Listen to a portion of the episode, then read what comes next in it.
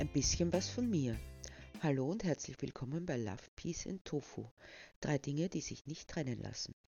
Es ist mittlerweile die hundertste Episode und ich dachte mir, einmal ein wenig etwas anderes zu machen. So beschloss ich, euch ein wenig was von mir zu erzählen, wie mein Leben verlaufen ist und wie es passierte, dass ich all das erzähle, was ich jede Woche in meinen Blogposts oder auf meinem Podcast zum Besten gebe. Jenseits des Mainstreams und doch mitten im Leben.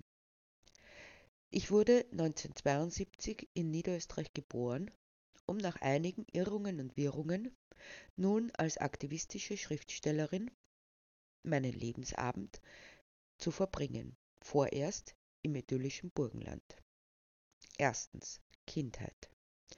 Im Jahre 1972, mitten in einer Zeit der Vollbeschäftigung, eines anhaltenden Wirtschaftswachstums und einer sozialistischen Alleinregierung, wurde ich geboren.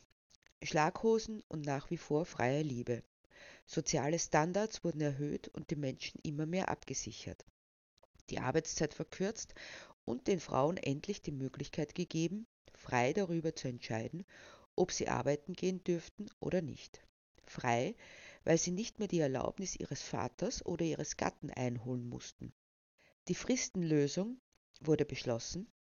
Ein Glück, dass diese von meiner Mutter nicht genutzt wurde.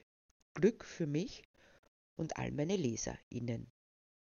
Inmitten dieses Sozialkuschelklimas wurde ich unter meinem Mädchennamen geboren, den ich erst später ablegte, hineingeboren in eine gutbürgerliche, aufstrebende, leistungsorientierte Unternehmerfamilie, die mir vom ersten Fläschchen an die entsprechenden Werte vermittelte, was sich sehr gut in einer gerne erzählten Anekdote spiegelt. So soll ich, noch in Kinderschuhen steckend, dereinst an einem arbeitsfreien Sonntag mit meinen Großeltern den Schönbrunner Zoo besucht haben. Nachdem ich mich eingehend darüber informieren ließ, wer im Zoo arbeitete, fragte ich letztendlich, und wer verdient am meisten?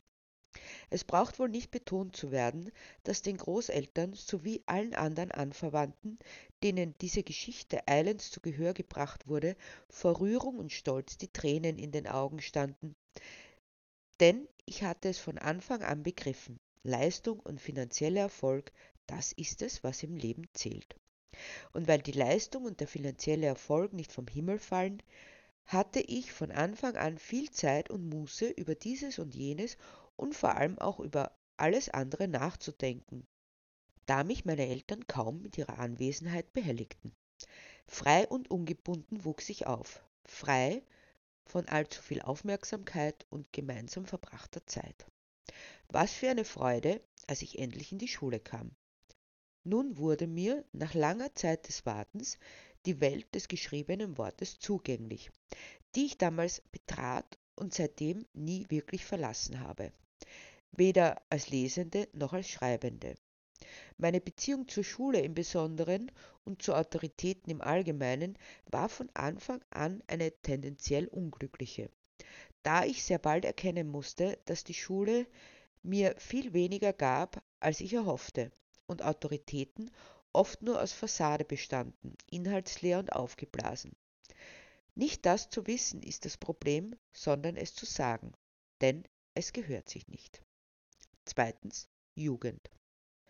Trotz aller Ressentiments, die sich bereits in der Volksschule zeigten und die mich dazu veranlassten, das letzte halbe Jahr im vierten Schuljahr alle Viere gerade sein zu lassen, weil das Ende bereits abzusehen war, und der Platz im Gymnasium gesichert, wechselte ich auf die höhere Schule, die das humanistische Bildungsideal auf ihre Fahnen geschrieben hatte. Eifrig wandte ich mich nun meinen reichhaltigen Fantasiewelten zu, so wie jener, die ich durch eine Türe erreichen und mich in eine unberührte Idylle führte, in der Tiere und Menschen Freunde waren und sich miteinander unterhalten konnten. Das geschah dann durchaus auch während des Unterrichts, zumal dann, wenn ich mich langweilte, und das geschah sehr häufig. Dennoch konnte ich die ersten vier Schuljahre mit großem Erfolg abschließen. Nur die Betragensnote rasselte hinunter. Aber die Eltern sahen, Ja, das wird eine Leistungsträgerin. Was kümmerte da das Betragen, zumal wenn es sich nur um kleine Träumereien handelte. Wahrscheinlich träumt sie schon von den Geldhaufen, die sie dereinst auftürmen würde. Aber ausgesprochen wurde es nie, denn weder Zeit noch Geld noch Worte durften verschwendet werden, auch wenn man für Zeit und Worte keine Zinsen bekam. Dennoch schlug ich den klassisch-humanistischen Bildungsweg ein, zumindest beinahe. Denn es handelte sich um ein modernes Realgymnasium mit naturwissenschaftlicher Ausrichtung. Zu Anfang erzeigte ich noch großen Eifer, zumindest so lange, bis in jedem Jahr die Hefte beschriftet und die erste Seite gefüllt war. Der Rest ging in Trägheit, Langeweile und Stumpfsinn unter, wie es eben so ist in der Schule. Moderne Arbeitslager mit genauer Klo-, Trink- und Essregelung. Zwangsverwahranstalten mit demotivierten, pensionssüchtigen Lehrern, bestückt, von denen so mancher schon des Morgens beim Wirten anzutreffen war. Dennoch schaffte ich auch diese vier Jahre mit durchschnittlichen Noten in den Bildungsfächern und wiederum einer unterdurchschnittlichen im Betragen, was vielleicht auch damit zusammenhing, dass ich den Bleistift wiederum mit Beginn des letzten Semesters niederlegte und die Leistungsfahne streckte. Warum auch nicht? Denn ich hatte ja schließlich einen fixen Platz in einer weiterführenden berufsbildenden Schule. Deshalb übersiedelte ich im folgenden Herbst, man schrieb mittlerweile das Jahr 1986, nach einem aufregenden Sommer, erste große Liebe inbegriffen, nicht nur meine Schulsachen in eine neue Schule, sondern auch manch andere Habseligkeit in eine neue Unterkunft, die sich Internat nannte. Von nun an, für immerhin fünf Jahre, wohnte ich also am selben Ort, an dem ich lernte, geschüttelt von verschiedensten Sehnsüchten, umgeben von figurbewussten, ewig Diät und Klamotten besprechenden Mitschülerinnen. Nachdem ich mit diesen Themen nicht viel anfangen konnte, zogen auch meine Fantasiewelten mit, ein Ausgleich und ein kleines Stück Gerechtigkeit.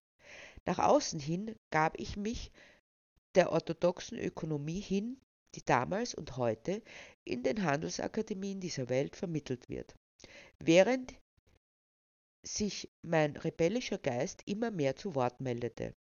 Wirtschaft ist nicht alles, war einer der aufrührerischen, ja ketzerischen Sätze. Ich lebte mich auch erstmals aus in meinen Tagebüchern, die ich zu schreiben begann, um mein Leben nicht zu vergessen, und in meinem ersten Drama, das noch immer im Keller liegt, aus gutem Grund dem Blick der Öffentlichkeit entzogen. Es nannte sich Emotion gegen Vernunft und zeigt bereits die Gespaltenheit, unter der ich über viele Jahre hinweg litt. Daneben verfasste ich die ersten Kurzgeschichten, unter anderem jene mit dem einprägsamen Titel Meine Liebe begleitet dich, wohin du auch gehst. Diese wurde als gelungen bezeichnet und mir selbst ein ausbaufähiges Talent beschieden. Zwei weitere Dramen folgten, die auch einer einmaligen Aufführung zugeführt wurden. Nach der Matura konnte ich dann endlich die Zwangsanstalt verlassen. Angedacht war eine kaufmännische Laufbahn, doch da traten dann zum ersten Mal die Diskrepanzen zwischen den Erwartungen anderer und der eigenen zutage. Drittens Studienjahre. Ich studierte also nicht Betriebswirtschaftslehre, wie es sich eigentlich für eine ordentliche Absolventin gehören würde, sondern Theologie und Germanistik. Der Schrecken aller leistungsorientierten, wirtschaftlich denkenden Menschen. Geisteswissenschaften ein brotloses Gewerbe mit freier Liebe und vielen Diskussionen. Ein Schreckensszenario. Doch das war sicher nur eine Phase, beruhigten sich die Eltern und sämtliche anderen Anverwandten, als sie die Studienwahl vernahmen, denn ich würde mich dann auch wieder einkriegen, hieß es. 1991. Als ich in den luftigen Höhen der Theologischen Fakultät über Gott und die Welt hörte und las, fühlte ich mich zum ersten Mal in meinem Leben frei. Die Türen zu den Fantasiewelten wurden vorläufig verschlossen, doch nicht verriegelt. Denn Ich widmete mich mit Eifer, ja mit Hingabe, der Möglichkeit, Zugang zu der großen, weiten Welt des Wissens zu erhalten. Jetzt hätte ich ein ausgezeichnet im Betragen verdient. Doch auf der Universität gab es keine Betragensnoten mehr. Endlich durfte ich ungestraft all die Fragen stellen, die ich bis jetzt als ungehörig zurückgehalten hatte. Nicht nur ungestraft, es wurde gefordert. Hinterfragen der herrschenden Sozialstrukturen, des Wirtschaftssystems, Fragen nach Menschlichkeit, nach Leid und Elend, nach dem Sinn und dem, was die Welt im Innersten zusammenhält. Nach fünf Semestern hatte ich mein Studium absolviert, zumindest beinahe, denn abschließen durfte ich es erst nach neun Semestern. In diesem Punkt auf der großen Freitreppe vor der altehrwürdigen Universität Wien entschied sich mein weiterer Weg, der mich wieder in den Schoß der Gutbürgerlichkeit zurückführte. Wiewohl, es war meine eigene Entscheidung, doch noch Wirtschaft zu studieren. Die Eltern und Anverwandten atmeten auf, denn ich war wieder zur Vernunft gekommen, wie sie meinten. Nichts, was man im Leben lernt, ist umsonst, wiewohl es zu dem Zeitpunkt zumindest noch gratis war, denn, wie sich herausstellte, gelang es mir, die Wirtschaftswissenschaften auf dem Hintergrund des während der letzten Jahre Studierten etwas entspannter zu sehen. Die Ketzerei blieb mir, was auf der WU sehr leicht ist, da die Dogmen fester und unumstößlicher sind als in der Theologie. Doch im Gegensatz zu den Religionsgemeinschaften werden Ketzer nicht dadurch ruhig gestellt oder zumindest der Versuch unternommen, indem man sie exkommuniziert, sondern es geschieht viel subtiler. Man spannt sie ein, lässt sie gewähren und stellt sie in die Spinnerecke. Da dürfen sie brabbeln, aber sie werden immer übertönt. Ein Kuriosum inmitten all der Gläubigen und Anbeter des freien Marktes. Letztendlich verließ ich die Universitäten mit zwei Abschlüssen und dem Willen, ein ganz normales Leben zu führen. Viertens. Das ganz normale Leben. Ganz normal mit Eheschließung, Kindergebären und Aufziehen und einer tugendvollen Arbeit im Marketing. Darin ging ich auf. Die Fantasiewelten waren immer noch verschlossen. Ich hatte zu tun. Ich hatte so viel zu tun, dass keine Minute zum Verschnaufen blieb. Eingespannt zwischen Kindern, Ehemann und Arbeit. Nie zur Ruhe kommen, kaum Schlaf, immer mehr Anforderungen. Wer so in Anspruch genommen ist, kommt auch auf keine dummen Ideen. Bis mich eine schwere Krankheit zur Ruhe zwang. Doch ich verstand es immer noch nicht. Kaum genesen, setzte ich diesen Weg unbeirrt fort. Aber langsam spürte ich, dass ich mich kaputt machte, indem ich mich zerriss zwischen den Anforderungen, die an mich gestellt wurden, aber vor allem von der einen, der einzigen eigenen, es allen recht zu machen und für alle da zu sein. Für die anderen niemals für mich selbst. So das Credo das mein Frausein begleitete, und das war eines, das zu durchschauen fast vier Jahrzehnte in Anspruch nahm.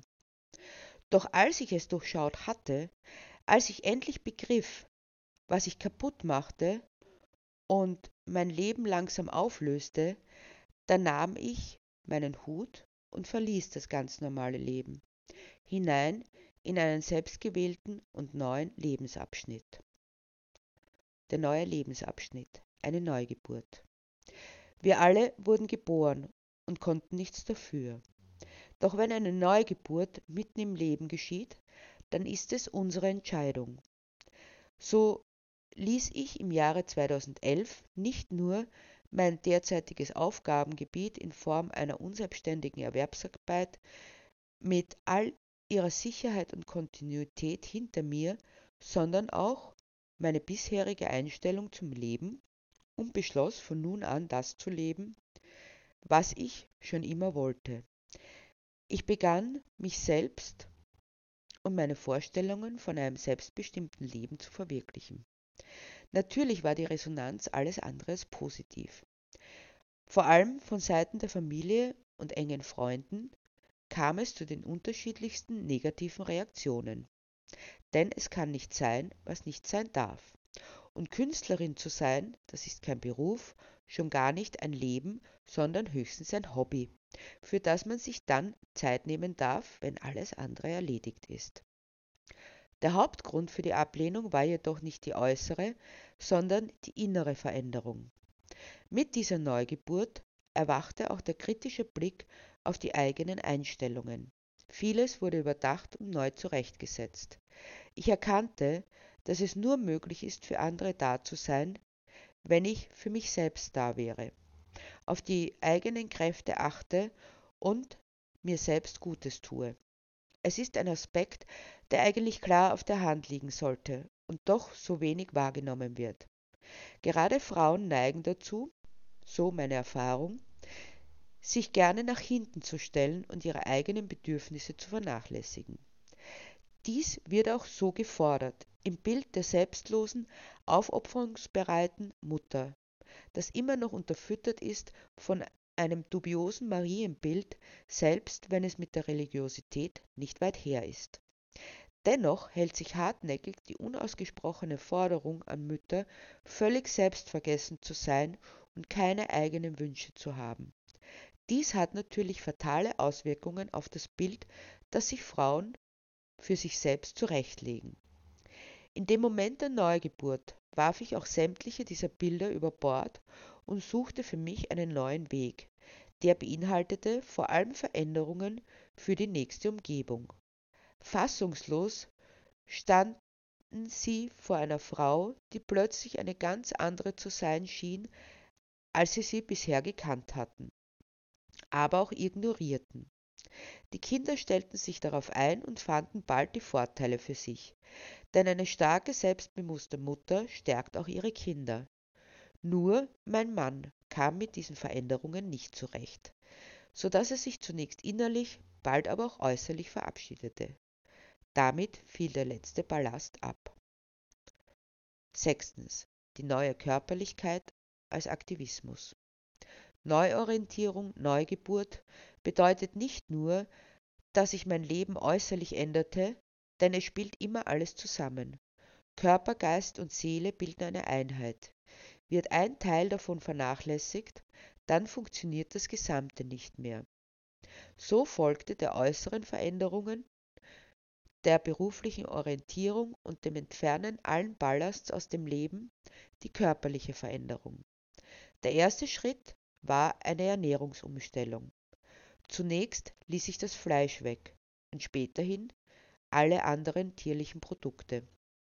Was zunächst als eine Einschränkung erfahren wurde, denn wir sind nun mal in einer Kultur verhaftet, die meint, ohne tierliche Produkte könne man nicht leben, was auch den immensen Anstieg an Krankheiten wie Diabetes 2, Allergien, Herz-Kreislauf-Erkrankungen, Krebs und Osteoporose erklärt denn tierliche Produkte belasten unseren Körper und damit auch unseren Geist.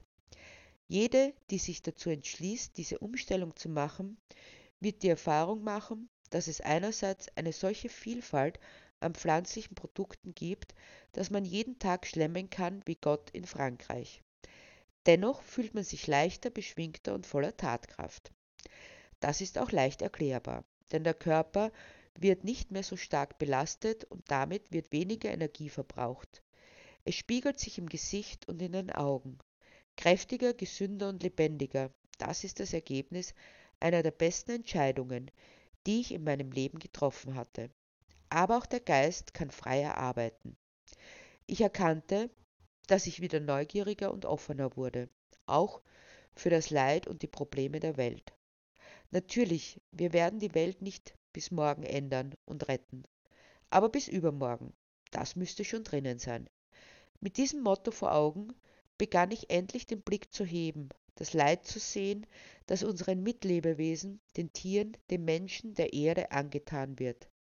Ich entschloss mich, mich dafür einzusetzen, dieses Leid, wenn schon nicht gänzlich zu beenden, so doch zu vermindern. Deshalb wurde ich Tierrechtsaktivistin und auch politische Aktivistin. Denn es zeigte sich, dass Veränderungen für die Mitlebewesen nur über den Weg der Politik möglich sind. Mittlerweile sehe ich mich als Lebensrechtsaktivistin, denn so wie für den Einzelnen gilt, dass Körper, Geist und Seele eine Einheit bilden und kein Teil ohne den anderen gesunden kann, so gilt das auch für die Gesellschaft. Solange wir zwischen Haus- und Nutztieren, zwischen Lebewesen erster und zweiter Klasse unterscheiden, so lange werden wir auch Leben nutzen, ohne dessen Wert an sich zu sehen. Nichts und niemand ist auf der Welt, um genutzt zu werden. Denn Leben ist Leben ist Leben. Und unsere Aufgabe ist es, so wenig wie möglich Leid zu verursachen. Das ist das Motto, das mich seither begleitet.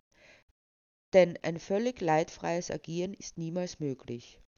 Aber wir haben alles in unseren Kräften Stehende zu tun, Leid zu vermeiden. Das beginnt selbstverständlich bei unserem Umgang mit uns selbst.